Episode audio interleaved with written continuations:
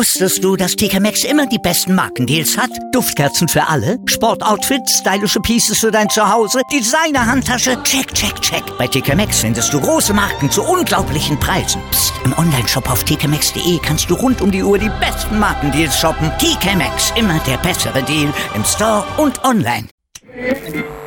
Aus meinsportradio.de wird meinsportpodcast.de. Deine Lieblingssportpodcasts, Gewinnspiele und vieles mehr findest du jetzt auf meinsportpodcast.de. Neben der besseren Nutzererfahrung der Website ändert sich für dich aber nichts. Deine Abonnements wechseln ganz automatisch von meinsportradio.de zu meinsportpodcast.de. Du bist noch kein Abonnent? Einzelne Serien, Themen und ganze Sportarten-Feeds warten auf dich. Schau vorbei und klick dich rein auf meinsportpodcast.de. Sportplatz mit Malta Asmus und Andreas Thies. Alles rund um den Sporttag auf meinsportpodcast.de. Hallo und herzlich willkommen zu einer Ausgabe von Sportplatz auf dem neuen Portal meinsportpodcast.de. Früher hieß es ja die Sportshow, jetzt ist es Sportplatz. Mit der neuen Homepage haben wir einmal den Namen geändert und mein Name ist Sebastian Mühlenhoff. Die Stimme ist etwas ungewohnt, weil normalerweise hier den Kollegen Andreas oder Malte hört, aber da es heute mal um Wintersport geht, haben wir uns gesagt, da machen wir auch mal einen kleinen Teil dazu, denn Kaltschnitz hier ist komplett neu aufgestellt. Wir haben eine neue Rundengruppe äh, mit dabei, drei neue, beziehungsweise sogar noch mehr, aber wir sind heute zu viert. Mein Name ist Sebastian Mühlenhoff, wie gesagt, ihr kennt mich schon von den einen oder anderen Aufnahme. Und neu mit dabei sind einmal der Benny aus Nürnberg. Hallo Benny. Hallo. Dann haben wir noch zwei absolute Experten, die jeweils schon auch im Beruf tätig sind. Das ist einmal der Lukas Zarra, der kommt aus dem wunderschönen Österreich und arbeitet dort für Spox. Hallo Lukas. Hallo, Servus. Und dann haben wir auch noch aus Deutschland, aus dem wunderschönen Berlin, den Tobias Ruff, der arbeitet für T-Online. Hallo Tobias. Servus zusammen. Hallo. Ja, wir wollen einmal zurückgucken auf das Wochenende, weil es geht ja schon ein bisschen los mit die ersten Wettbewerbe haben schon angefangen, die ersten Wintersportarten sind in die Saison gestartet und dann machen wir natürlich den Anfang in Wisla, wo das Skispringen begonnen hat am Wochenende und da fangen wir natürlich an mit dem Skispringen, dem, der von dem Team, wo die, ja, die Polen im heimischen Stadion gewinnen konnten, am Ende knapp, aber vor den Deutschen nur und das lag nur daran, weil Kamis doch hinten raus wirklich einen Hammersatz rausgezaubert hat. Benny, die Polen hatten am Ende viel zu feiern mit dem Sieg. Ähm, das war mit Sicherheit ein Startnachmaß für, für die polnische Skisprung-Nationalmannschaft. Ja, auf jeden Fall. Es wurde ja dann auch noch im letzten Durchgang noch knapp bis zum, also nach dem siebten Sprung haben noch die Deutschen geführt, aber dann konnte Kamich doch dann noch an den Deutschen vorbeiziehen mit Polen.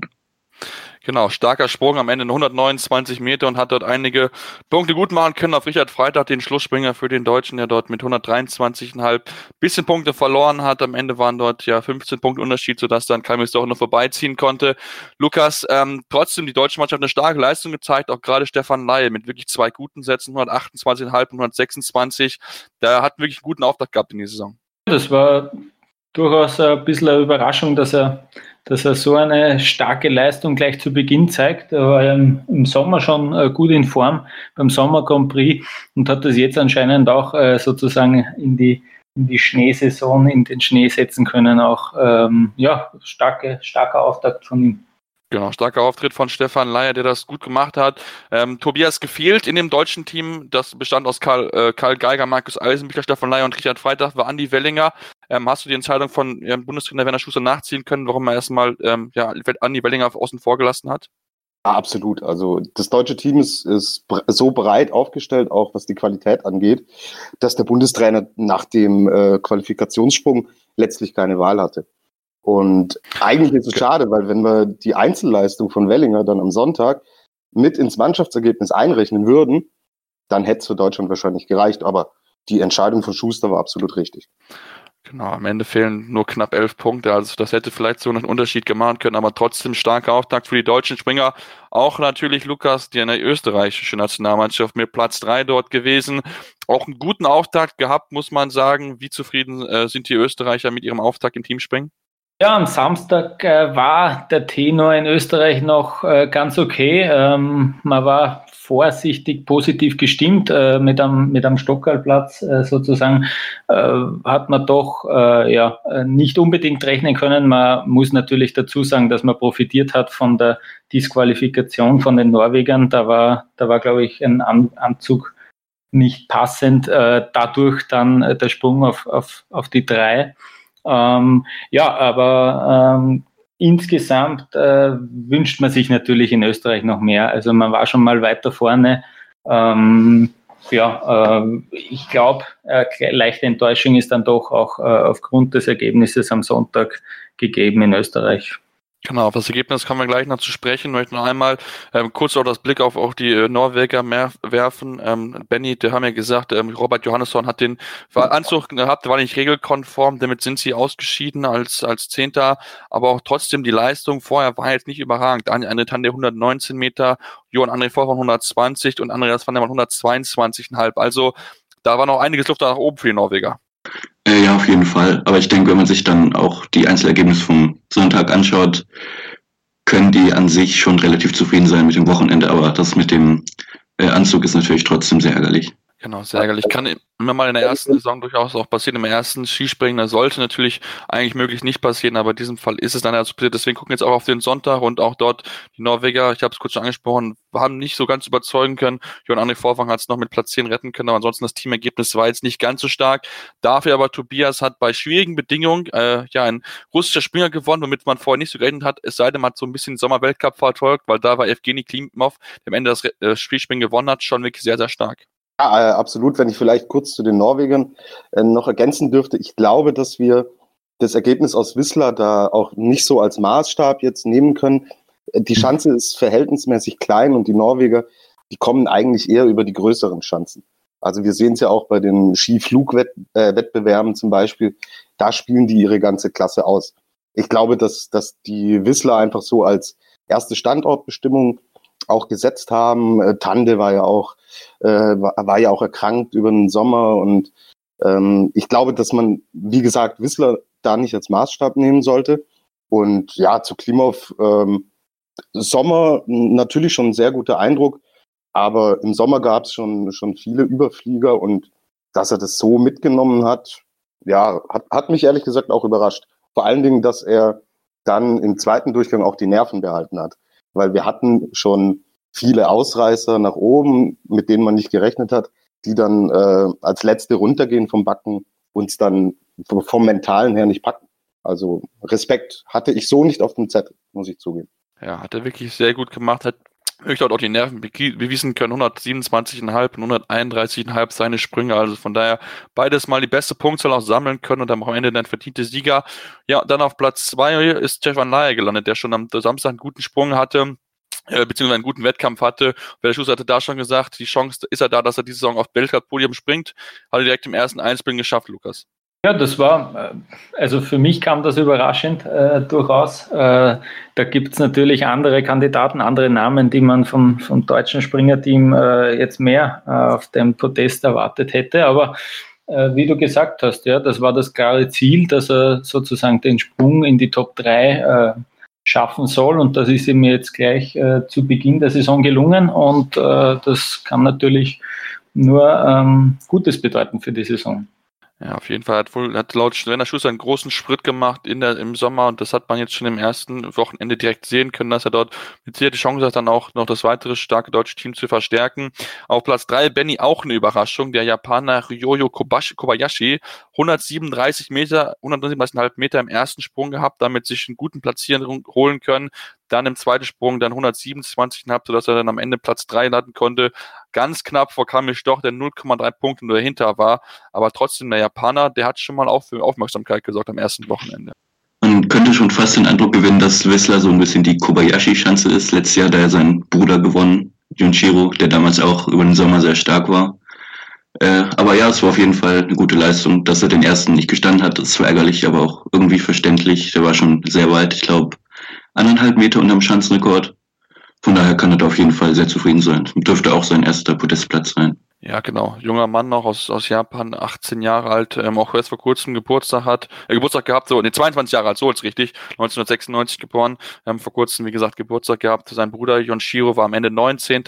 Ähm, guten ersten gehabt, dafür dann einen eher schwächeren zweiten. Ähm, aber trotzdem, man muss mal auf die weiteren gucken, ähm, so die Top-Leute fehlen so ein bisschen in der Top 10. Wenn man mal guckt, Platz 5, Timi Chai, ähm, Platz 6, Piotr Schiller, Platz 7, Anto Alto, äh, Anti Alto, ähm, und dann erst mit Platz 8 David Kubaki, Karl Geiger, Johann André Vorfang, Andreas Wellinger, die dann nach und nach alle kommen. Also spricht wirklich dafür, Tobi, dass gerade an dem Sonntag wirklich sehr, sehr schwierige Bedingungen gewesen sind. Ja, es ist auch äh, ein typisches Ding für, für Whistler. Ähm, ich habe vorher noch mit, mit Sven Hannawald ein Interview geführt und er hat mir das auch erklärt. Er meinte, ähm, dass, dass der Hang so äh, unfassbar windanfällig ist. Und wir haben es ja auch bei den Abständen gesehen. Die waren, äh, was die Meter anging, was sie gesprungen sind, waren die eigentlich alle nicht so weit voneinander entfernt. Und ähm, dann spielen die Haltungsnoten eine Rolle und äh, Whistler ist, ist eine, eine Schanze einfach mit einem ganz eigenen Charakter. Wenn dazu dann noch die äußeren Bedingungen so wackeln, es stand ja sogar zur Debatte, dass es überhaupt keinen zweiten Durchgang gibt äh, am Sonntag im Einzelspringen, dann ist es äh, eine, eine kleine Form von Roulette, möchte ich mal sagen. Ja, es war, war ein bisschen Roulette, da bin ich auf jeden Fall bei dir. Das war wirklich, ja, wirklich teilweise wirklich schon sehr, sehr schwierig. Und man hat auch gesehen, dass einige dann auch wirklich von den Top-Leuten es nicht den zweiten Durchgang geschafft haben. Wie jetzt zum Beispiel dann Anja Tande oder auch ein Andreas Jan, die dann als 35 bzw. 36 das verpasst hat. Auch ein Steffen Hula, oder ein bisschen Pech hatte mit dem Wind und auch als 38 auch den zweiten Durchgang verpasst hat. Ähm, ansonsten gucken wir noch mal ein bisschen weiter auf die anderen Deutschen. Lukas, ähm, ich habe es angesprochen, Karl Geiger 9., Andreas Wellinger 11., ähm, Richard Freitag 22., Markus Eisenbichler 5. und David Siegel auf Platz 13. Also insgesamt ein rundes deutsches äh, Mannschaftsergebnis. Ja, ich glaube, da kann die deutsche Mannschaft wirklich zufrieden sein. Äh, das ist, das schaut, ich, ich, ich blicke fast ein bisschen neidisch drauf, äh, weil wir mit dem österreichischen Team jetzt äh, alles andere als gut aufgestellt waren in dem ersten Einzelspringen.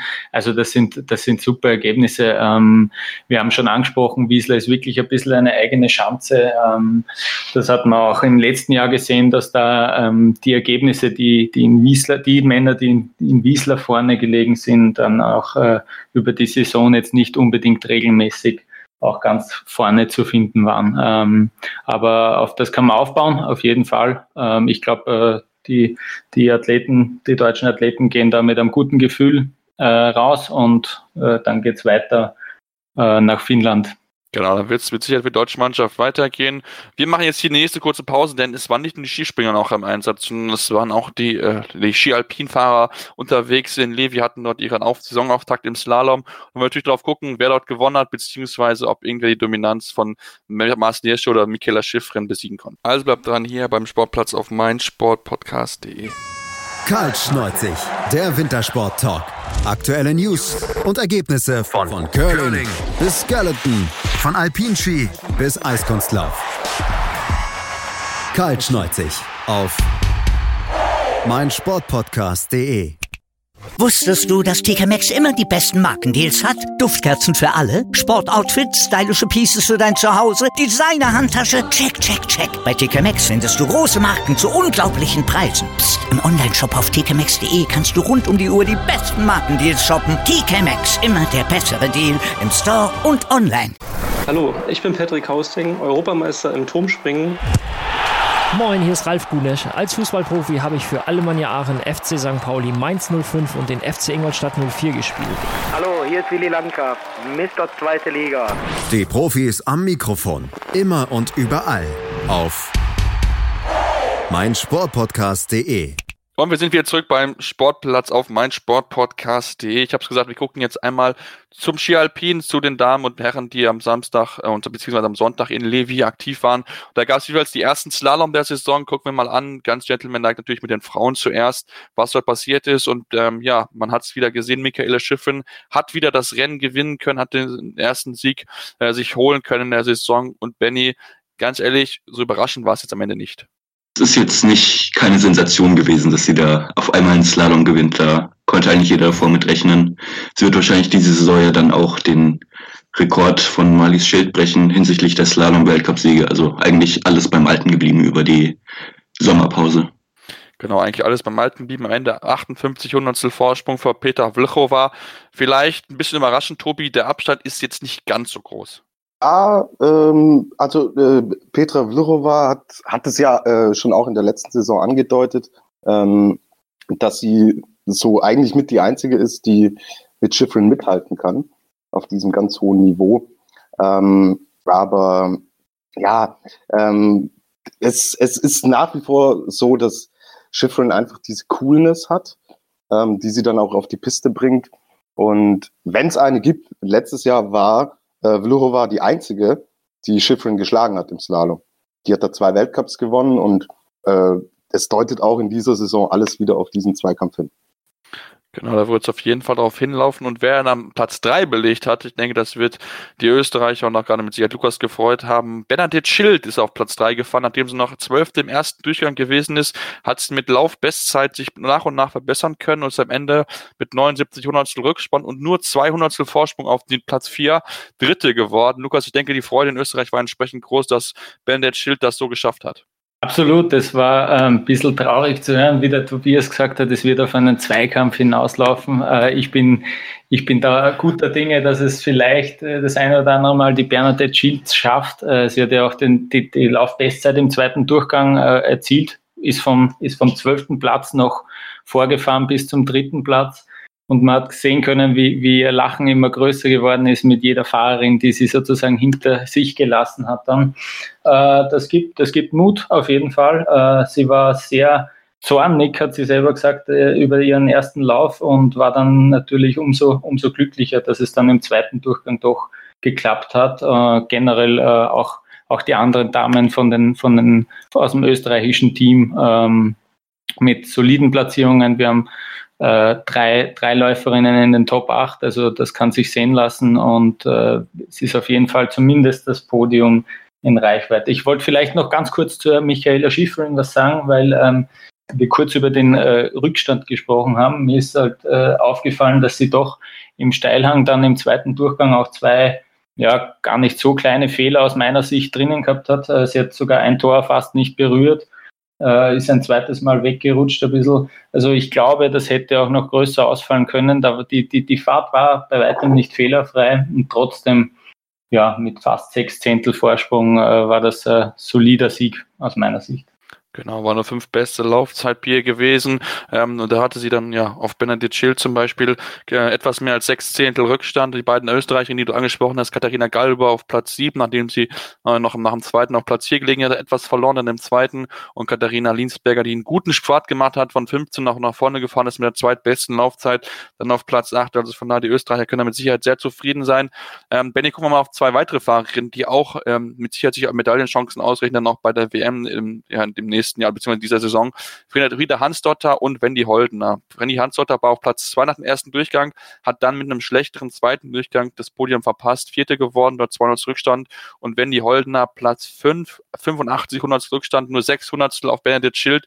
Auch zwei Damen, die mit Sicherheit nicht ganz zufrieden sind, weil sie beide doch ein bisschen höhere Ansprüche haben. Klar, es war ja auch der Abstand auf den dritten Platz auf Benedikt Schild war ja ziemlich knapp und Frieda Hansdotter hat als Olympiasiegerin natürlich auch irgendwie den Anspruch, zumindest um ersten Platz mitzufahren.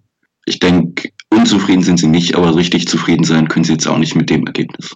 Genau, da müssen wir natürlich mal gucken, wie die Saison weiter verlaufen wird. Tobias, gucken wir noch auf die deutschen Fahrerinnen. Beste Deutsche ist geworden Marina Wallner mit Platz 14. War er noch im ersten Lauf noch neun, Platz 9. gewesen, wirklich eine starke Fahrt im zweiten, den einen oder anderen Fehler mit dabei gehabt. Christina Geiger 17. geworden, ähm, hat sich im zweiten noch verbessern können und Marlene Schmotz, die auch im zweiten Durchgang war, nachdem sie sich von, ja, mit der Startnummer 74, 64 noch nach vorne hat fahren können, auf Platz 29, leider kurz äh, vorm Ziel noch einen Fehler gemacht.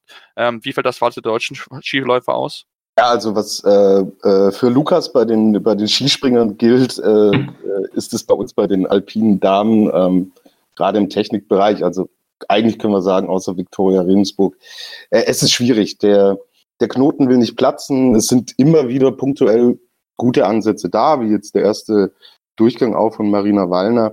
Aber ja, ich äh, habe langsam das Gefühl, dass es da äh, im Endeffekt auch ein bisschen an der Klasse fehlt ist nur so eine Einschätzung von mir, die sich über die letzten Jahre aber einfach so durchzieht. Ähm, man hat punktuell Grund zur Hoffnung, aber letztlich ist es natürlich nicht zufriedenstellend. Ja, genau. Bin ich, bin ich definitiv beide. Wir haben das auch in den letzten zwei Jahren auch wieder immer auch angesprochen, dass dann auch um, ähm, immer mal wieder ein gutes Ergebnis mit dabei ist, aber dann beim nächsten Rennen oder so, dann ist es dann nicht mehr so gut. Lena Dürr zum Beispiel wird nicht ins Sieg kommen, ausgeschieden im ersten Durchgang und auch Jessica Hilzinger mit Startnummer 57 mit sicher nicht ganz einfach, hat dort auch den zweiten Durchgang mal 47 noch verpassen können. Gucken wir mal, wie es für die deutschen Damen weitergehen wird und kommen wir jetzt zu den Herren am Sonntag, wo ja ähm, dann auch den ersten österreichischen Sieg im Ski Alpin gab. Will ich überraschen, muss ich aber sagen sagen, Marcel Hirscher gewinnt am Ende, aber es war nur hauchdünn, 900 Vorsprung. Äh, Lukas, das war ein sehr, sehr knappes Rennen, aber Henrik Christoffersen, ja, der hat wirklich Pech, dass Marcel Hirscher immer wieder derjenige ist, den schlägt. Ja, wir haben wir haben auch schon äh, mit meinen Kollegen bei Spox ein bisschen darüber gescherzt. Das ist natürlich äh, verrückt, weil wenn der Christoffersen ein paar Jahre früher oder später äh, Profi wäre, dann wäre er absoluter Dominator und Seriensieger. Aber es gibt eben einen Marcel Hirscher, der unglaublicherweise dann doch immer wieder äh, diese knappen Entscheidungen äh, für sich äh, erzielt. Das haben wir auch schon in der letzten Saison gesehen dass es einfach ein paar Rennen gab, wo er wirklich nur um ein paar Hundertstel vorne liegt.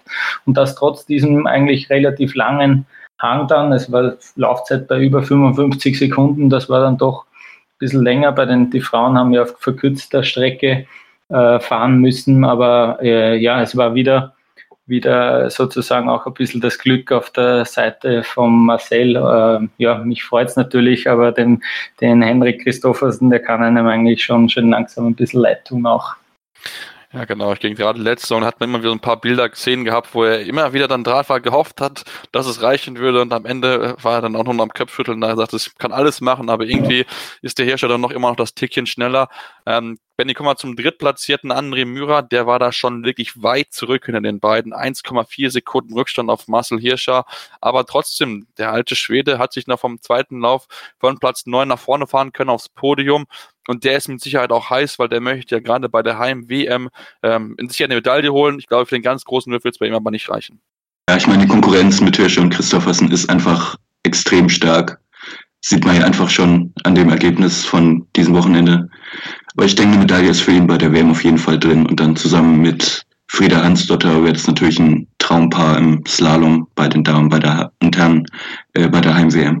Genau, das Team-Event wird mit Sicherheit etwas sein, wo, wo wir da auch genau darauf achten werden. Und André Mühe ist ja bekannt für seine Technik, mit den beiden Häusen äh, das äh, entsprechende Hindernis wegzuschlagen. Also von daher guckt man natürlich drauf, wie es auch weitergeht. Ansonsten, Tobias, muss man sagen, es war hinter beiden wirklich sehr, sehr knapp. Also wenn man mal guckt, Platz drei 1,4 Sekunden Rückstand. Und wenn man dann guckt, mal Manuel Feller als Neunter, nur 1,7 Sekunden Rückstand. Also nur 29 Hundertstel fielen dort aufs Podestplatz. Spricht wirklich dafür, dass die Kasse hinter den beiden Dominatoren oder den beiden Besten dann noch wirklich sehr eng beieinander ist.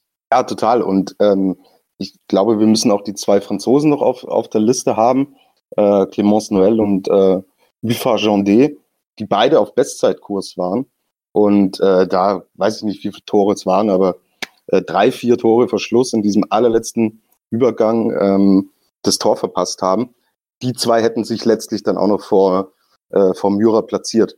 Aber ja, sollten Hirscher und Christoffersen äh, jemals patzen, wird's richtig, richtig spannend. Genau, es wird auf jeden Fall richtig spannend. Ähm, da gibt es auch einige Österreich, die mit sicher dann auch drauf lauern. Michael Matt, siebter geworden, Christian Hirschbüchel, achter geworden, Manuel Feller, neunter geworden, Markus Schwarz, zehnter geworden. Also auch dort wirklich äh, sehr, sehr viele Österreicher, die sich sehr stark präsentieren können. Von zehn in den ersten, und in den ersten zehn waren fünf Österreicher. Also da, Lukas, da ist wirklich, gerade im Slalom, ist wirklich viel, viel Qualität bei den Österreichern vorhanden. Absolut, das ist natürlich schön zu sehen. Und was mir besonders gefällt, ist, dass sie trotzdem allesamt, also von matt bis schwarz, von Platz 7 bis Platz 10, nicht zufrieden waren mit ihrer Platzierung. Also die wollen wirklich, die wollen äh, sogar die wollen sogar die ersten zwei attackieren. Manuel Feller hat im Interview beim OF äh, nach dem Rennen gesagt, äh, ja, es ist zwar gut und schön, dass mir jetzt nur drei Zehntel fehlen auf Platz drei, aber eigentlich interessiert mich das nicht, weil zufrieden kann ich nicht sein mit meinen 1,7 Sekunden Rückstand. Also die sind auf jeden Fall top motiviert, dass sie da ähm, die, die Lücke zu dem Duo, das, die, das ist ja klar ersichtlich, ähm, diese Welt sozusagen ein bisschen zu schließen und ein bisschen äh, zu verkürzen, diesen Rückstand. Aber insgesamt natürlich unglaublich. Also fünf, ich könnte mich nicht erinnern, ist sicher schon lange her, dass wir fünf äh, Slalomfahrer in den Top Ten haben. Das ist natürlich höchst erfreulich, ja. Ja, das ist mit Sicherheit auch lange her, dass fünf Fahrer überhaupt irgendeiner Nation in den ersten zehn gewesen mhm. sind. Also von daher eine außergewöhnliche Leistung von den österreichischen Slalomfahrern. Ja, Benny, kommen wir zu den deutschen Slalomfahrern. Ähm, bester Deutscher Sebastian Holzmann, Platz 23. Dazu noch Anton Tremmel, der ein wirklich starkes Rennen im ersten Lauf gehabt hat, von mit der Startnummer 74 noch als 17. da gewesen hat und dann im zweiten Lauf einen Fehler gehabt, hat sich dann auch mal zurückgestappt, um noch die äh, Punkte sichern zu können, damit er in der Weltrangliste nach vorne kommen kann. Ja, und auch Fritz Topfer, der im zweiten Lauf mit dabei gewesen ist, aber leider eingefädelt. Ähm, wie viel das war jetzt der deutschen, äh, deutschen Ski-Alpinläufer aus? Ja, ich glaube, so zufrieden können sie nicht sein. Ich meine, natürlich mit Neurotter, der da recht kurzfristig noch ausgefallen ist, ist natürlich sehr ärgerlich, aber man merkt trotzdem schon auch, dass Fritz Dopfer einfach nicht mehr rankommt an die Form, die er noch 2015 hatte. Mit Holzmann und Tremmel sind zwei, denke ich, relativ interessante äh, Fahrer mit dabei, von denen man in den nächsten Wochen vielleicht noch ein bisschen mehr hören kann. Ich denke, da ist auf jeden Fall noch Luft nach oben, aber so zufrieden sollten sie eigentlich damit nicht sein. Ja, wenn man mal guckt, noch drei weitere, die man eigentlich auch auf der Liste hätte, mit Sicherheit Stefan Luiz und David Ketterer, das auch öfter mal geschafft hat in den zweiten Lauf von Lino Strasser. Tobias, das sind eigentlich gerade Strasser und Luiz eigentlich zwei Fahrer, die man schon in, im zweiten Lauf sehen sollte. Ähm, gerade bisher der Auftakt ist, glaube ich, für ihn oder für die beiden nicht so das erhofft, was sie sich eigentlich erwartet haben. Also äh, bei, bei Linus Strasser hat man im Lauf einfach gesehen, er wollte zu viel. Ähm, der hat es ja auch in der letzten Saison bei den City-Events, da ist er einfach stark, da gehört er zu den, zu den Top 5 der Welt und ähm, er will einfach das Ding auch mal in einem Slalom runterbringen. Und äh, er ist voll reingegangen, hat voll attackiert, was, was per se äh, in Levi auch nicht schlecht ist, aber äh, wollte da einfach zu viel. Und bei Stefan Luiz würde ich, würde ich das Ganze nicht, nicht überbewerten. Er hat eine recht hohe Startnummer und kommt ja auch von seiner Kreuzbandverletzung zurück und äh, konzentriert sich ganz klar auf, auf den Riesenslalom. Ich glaube, äh, er hat den Slalom auch so ein bisschen dazu genutzt, um wieder Welt Weltcup-Atmosphäre einfach auch aufzusaugen. Aber das äh, würde ich nicht überbewerten. Ihn können wir dann bewerten, wenn die ersten Riesenslaloms laufen. Genau, die werden in den nächsten Wochen anstehen. Da wird mit Sicherheit dann noch genau darauf geguckt, wie sich dann die Deutschen steigern können. Aber wie sie auch die anderen natürlich weitergehen werden, da wird man sehr gespannt drauf sein. Der erste Riesenslalom ist ja leider ausgefallen aufgrund von schlechtem Wetter. Deswegen wird man dann noch darauf absehen, wie dann die Deutschen sich dort präsentieren können. Auch dann, wann Felix Neuroder zurückkommen wird, hat sich den Daumen gebrochen letzte Woche. Und äh, mal gucken, wann er wieder eingreifen kann. Er hatte kurz noch überlegt, ob zu starten, hat sich dann mal dagegen entschieden. Und ähm, dann gucken wir mal, wie er dann in den nächsten Wochen wieder an den Start gehen kann. Das war es erstmal von uns hier beim Sportplatz auf meinen Sportradio. Wenn ihr von Wintersport noch nicht genug habt, solltet ihr unbedingt gucken, weil unsere Vorschau geht jetzt demnächst online. Ähm, morgen wird die online gehen, am Dienstag ähm, wird sie da sein. Da solltet ihr unbedingt reinhören. Da gibt es noch mehr von uns zu hören und da werden wir auch natürlich auf alle anderen Sportarten vorausschauen und mal gucken, was dort möglich ist für die Deutschen, was aber auch dann für international an Weltklasse dort vorhanden ist und dann ähm, solltet ihr auf jeden Fall das reinhören, damit ihr bestens informiert seid für die kommende Saison. Das war's jetzt von uns beim Sportplatz auf meinsportpodcast.de. Sportplatz mit Malta Asmus und Andreas Thies. Alles rund um den Sporttag auf meinsportpodcast.de. Sport für die Ohren. In deinem Podcatcher und auf meinsportpodcast.de.